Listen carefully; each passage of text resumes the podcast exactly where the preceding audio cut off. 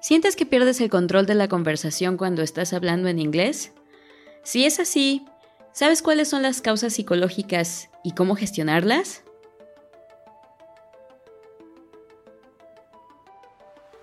Hola mi querida OnLearner, es bueno regresar y platicar contigo. Y bueno, para comenzar, eh, quiero aclarar que el objetivo de la última miniserie de El inglés te pertenece es demostrarte que el inglés es tu patrimonio cultural, que es tuyo y sí, ya sé, ya sé, estuve intenseando muy cañón, pero es que no puedo enfatizarlo lo suficiente. Es mega importante que realmente te caiga el 20 de que el inglés es tuyo, porque si no, ¿de qué otra manera lo vas a hacer parte irrevocable de tu vida si crees que es algo ajeno? Pero bueno, suponiendo que ya interiorizaste que el inglés te pertenece, que ahora realmente te sientes dueña de este idioma, ¿qué es lo que sigue para mejorar tu relación con el inglés?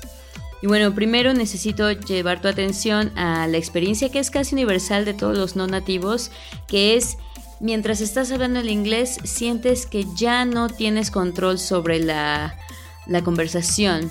Tomas un papel de reacción solamente. Eh, esto es algo que he visto en todos mis años de carrera eh, profesional, lo he experimentado yo misma con mis segundos idiomas y pues sí, esto es una experiencia muy generalizada y entonces me puse a pensar, bueno, ¿qué es lo que está sucediendo? Del por qué la gente pierde su chispa, pierde el control de la conversación cuando están hablando en inglés. Y esto no tiene nada que ver con gramática, esto no tiene nada que ver con vocabulario ni pronunciación esto, detrás de esta experiencia de la pérdida de control, hay tres procesos, eh, tres procesos, uno físico, uno mental y uno emocional. Y bueno, de esta miniserie se va a tratar precisamente de eso. Primero, en este episodio vamos a identificar cuáles son estos procesos que causan la pérdida de control en la conversación. Y en los siguientes episodios vamos a hablar de estrategias sobre cómo cómo dominar estos procesos. Pero bueno, Vamos a ver, antes de entrar de lleno tenemos eh, que examinar este término que, vamos a estar usando mucho, que a mí en lo particular me encanta. Eh, se llama dinámicas de poder, este es el término. Y bueno, para poder entender las dinámicas de poder tenemos que saber qué es el poder primero. Y bueno, el poder en sociología y política es la capacidad de influenciar la conducta de un individuo o de un grupo siempre va a haber una dinámica de poder presente, porque siempre va a haber en cualquier interacción una parte con más influencia que la otra. Esto es precisamente la dinámica de poder. Eh, a veces estamos en ventaja y un ejemplo de ello es como cuando tu cliente debe hacer lo que le recomiendas porque tú eres la experta y se va a hacer lo que tú digas. Este es un ejemplo de cuando la dinámica de poder está a tu favor. Y bueno, a veces estás en desventaja, como cuando le tienes que pagar inscripciones a la escuela de inglés para poder tomar sus cursos, o sea, cuando te hacen manita de puerco. Esa es la dinámica de poder en tu contra.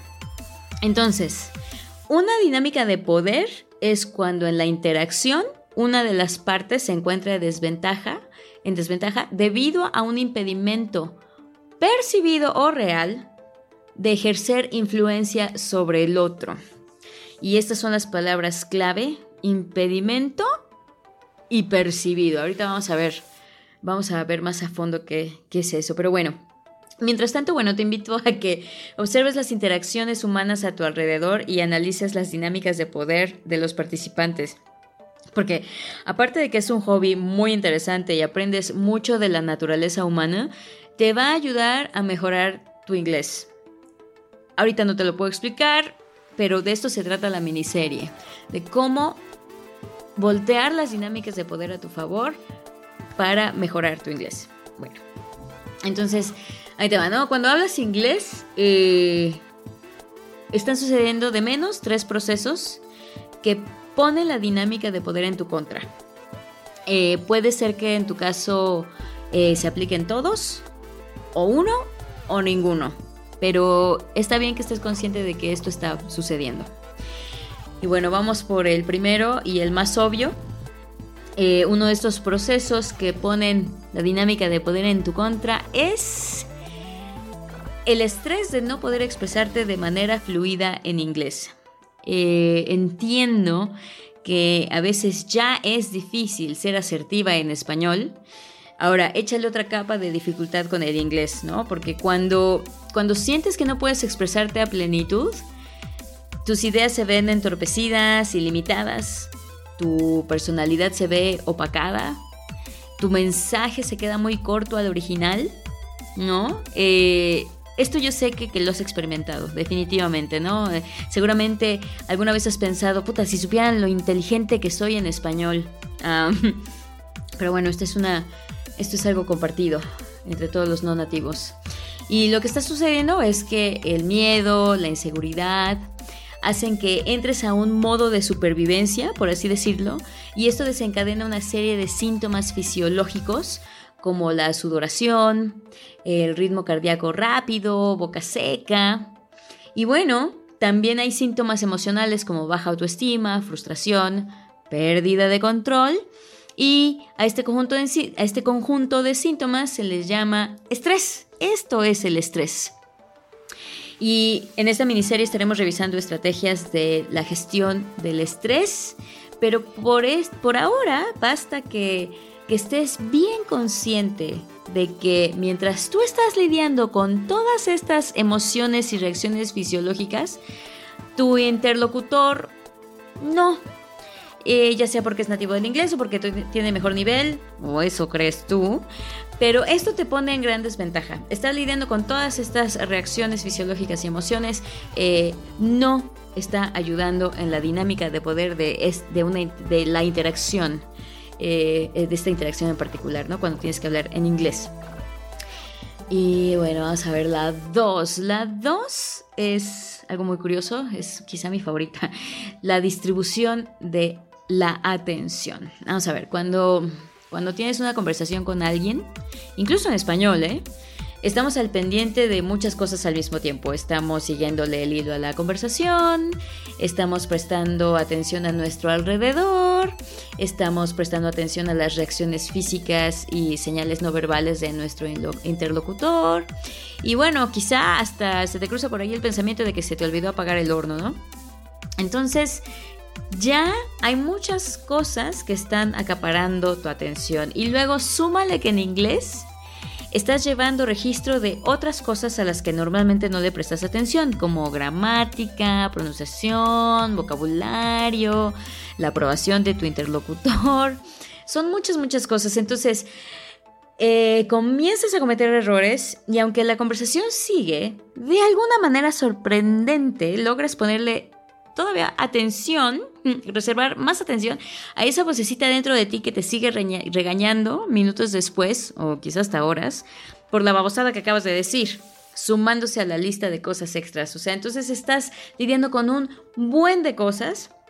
Y bueno, todos sabemos que la atención no es infinita.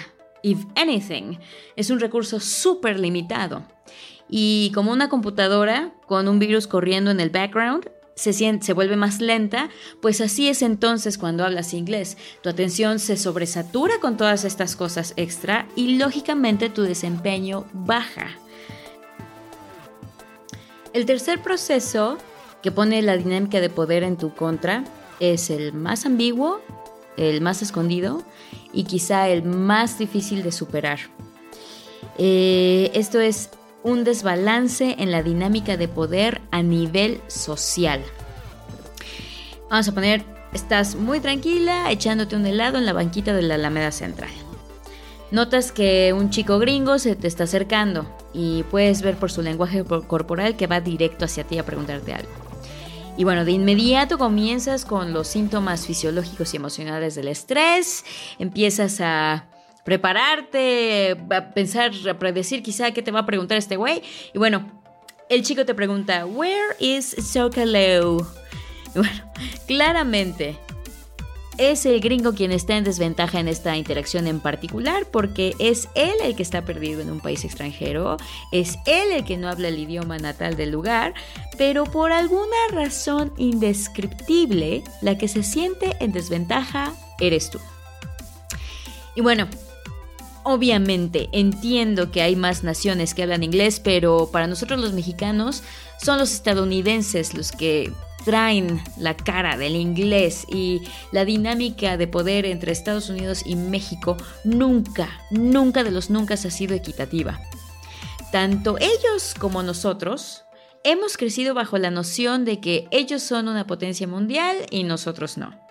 De que los necesitamos más a ellos que ellos a nosotros, aunque esto sea una percepción nada más. Eh, todos crecimos bajo la noción de que ellos tienen el dinero y nosotros lo necesitamos, de que en general somos nosotros los que les servimos, siendo sus meseros, sus niñeras, sus jardineros, y ellos son nuestros supervisores, clientes o inversionistas. O sea, la dinámica de poder siempre ha estado en su favor y nosotros como mexicanos siempre hemos estado en desventaja, ¿no?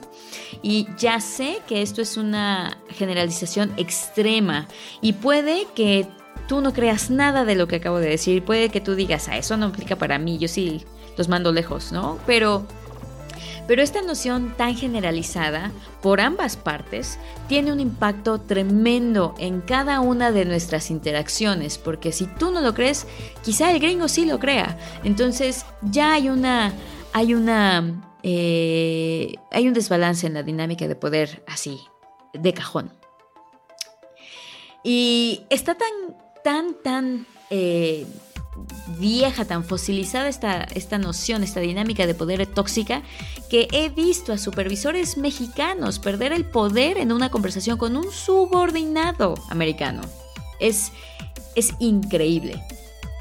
Entonces, en esta miniserie vamos a ir revisando punto por punto y estaré compartiendo contigo técnicas y estrategias para balancear la dinámica de, de poder a tu favor para que recobres el control de la conversación. Porque lo vuelvo a repetir, esto no tiene nada que ver con gramática, esto no tiene nada que ver con fonética, esto tiene que ver con tu manejo de actitud, de atención, de estrés. Y esto lo podemos lograr aunque estés en básico en el inglés. Esto se puede arreglar ya. Eh, y para esto, lo primero que necesitas, y, eso te lo voy a dejar de tarea para la próxima semana, es que necesitas interiorizar que en la vasta mayoría de las interacciones donde está involucrado el inglés, estos impedimentos que ponen la dinámica de poder en tu contra son percibidos solamente, no son reales en la mayoría de los casos. Estos impedimentos percibidos están ocurriendo solo en tu cabeza y esto es una muy buena noticia para ti porque quiere decir que si solo están ocurriendo en tu cabeza, tienes el control sobre estos procesos. Quiere decir que estas dinámicas de poder tóxicas no son fijas y que las puedes cambiar en cualquier momento con un cambio de actitud, de atención y mucha práctica. Nos vemos la próxima semana con estrategias de gestión del estrés y por favor, toda esta semana piensa en lo que, piensa en lo que te acabo de decir. Y bueno, recuerda, el inglés te pertenece.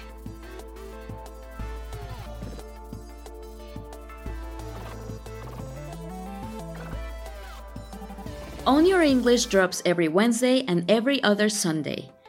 Follow us on Instagram at LifeBuildersMX. If you know anyone struggling with English, Show a little love and share this episode with them. Find us on Spotify, Apple Podcast, or wherever you listen to your podcasts.